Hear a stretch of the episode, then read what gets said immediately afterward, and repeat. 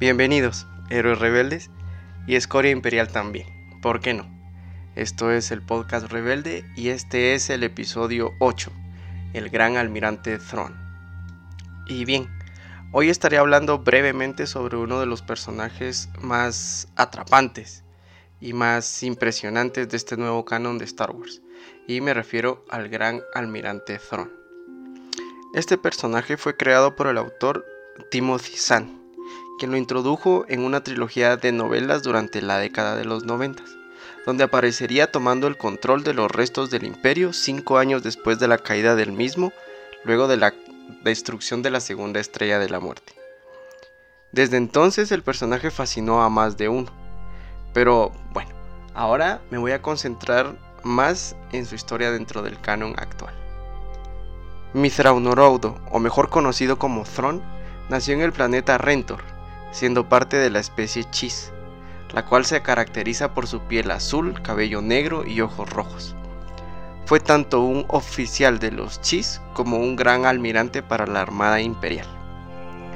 Thron aparecería cronológicamente en la historia durante las guerras Clon, en el cinturón de asteroides de Thrugi, donde, siendo parte de la ascendencia Chis, una de las ramas militares de su planeta, Pelearía codo a codo junto al caballero Jedi Anakin Skywalker, quien quedaría impresionado por las habilidades de aquel personaje.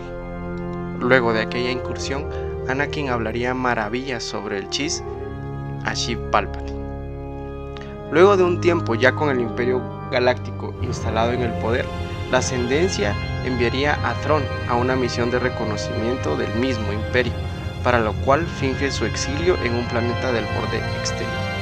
El Chis es capturado, pero no sin antes dar una increíble demostración de habilidad táctica. Por esto, es llevado ante el mismo emperador, quien recuerda al Chis que Anakin le había mencionado durante las guerras clon, y del cual había quedado asombrado. Palpatine lo toma como consejero sobre las regiones desconocidas, y manda a iniciar su entrenamiento en la Armada Imperial.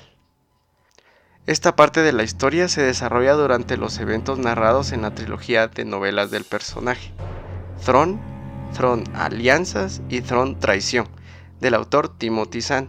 Las recomiendo si quieren ahondar mucho más en la historia de este fascinante personaje. Por eso, por el momento no hablaré sobre lo que pasa en las novelas, pero tal vez más adelante haya un capítulo específico en donde narre todo lo que ahí pasa. Bien, Avanzamos hasta dos años antes de la batalla de Yavin. Thrawn es enviado a Lothal a petición de la gobernadora Aninda Price, quien temía que los rebeldes se alzaran en un grupo mayor y mejor organizado gracias a las victorias que estos habían conseguido contra los imperiales en aquella zona.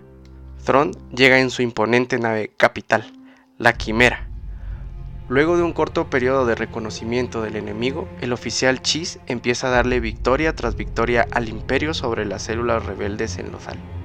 Usando técnicas especiales sobre cada uno de los miembros del fantasma, logra centrarse como la gran figura antagónica de aquel grupo rebelde.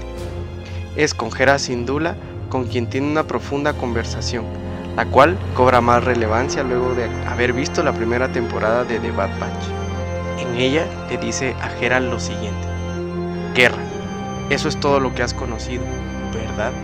Eras muy joven cuando sobreviviste a las guerras clon. No es de extrañar que tengas tal espíritu de lucha contra nosotros. La guerra está en tu sangre.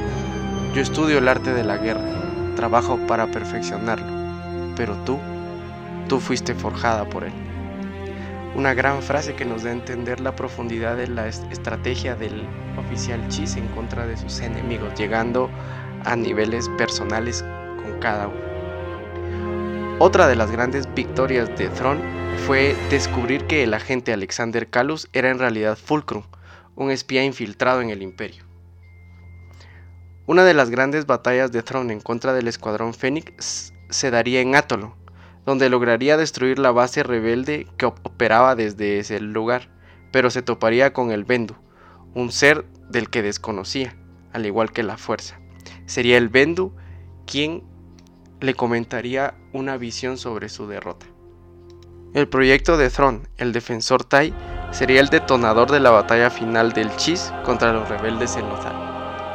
Esta terminaría en principio con la muerte del caballero Jedi Kanan Jarrus, la cual sería celebrada por las fuerzas de Price, pero desencadenaría en el ataque final del Escuadrón Fénix a las fuerzas imperiales en Lothal en busca de la liberación del planeta.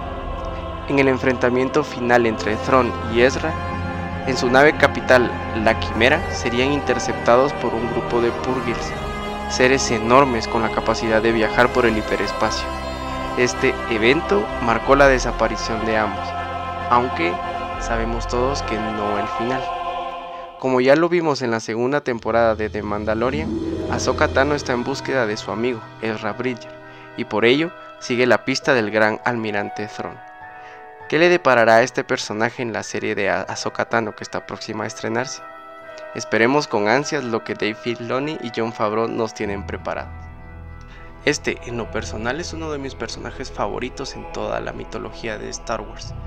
Tiene una personalidad imponente y fuera de sus tácticas que son superiores a las de cualquier otro oficial imperial, se vuelve uno de los personajes base dentro de las historias que ya vimos en especial en la serie de Star Wars Rebels, siendo el antagonista principal de la tercera y última temporada también, como ya vimos.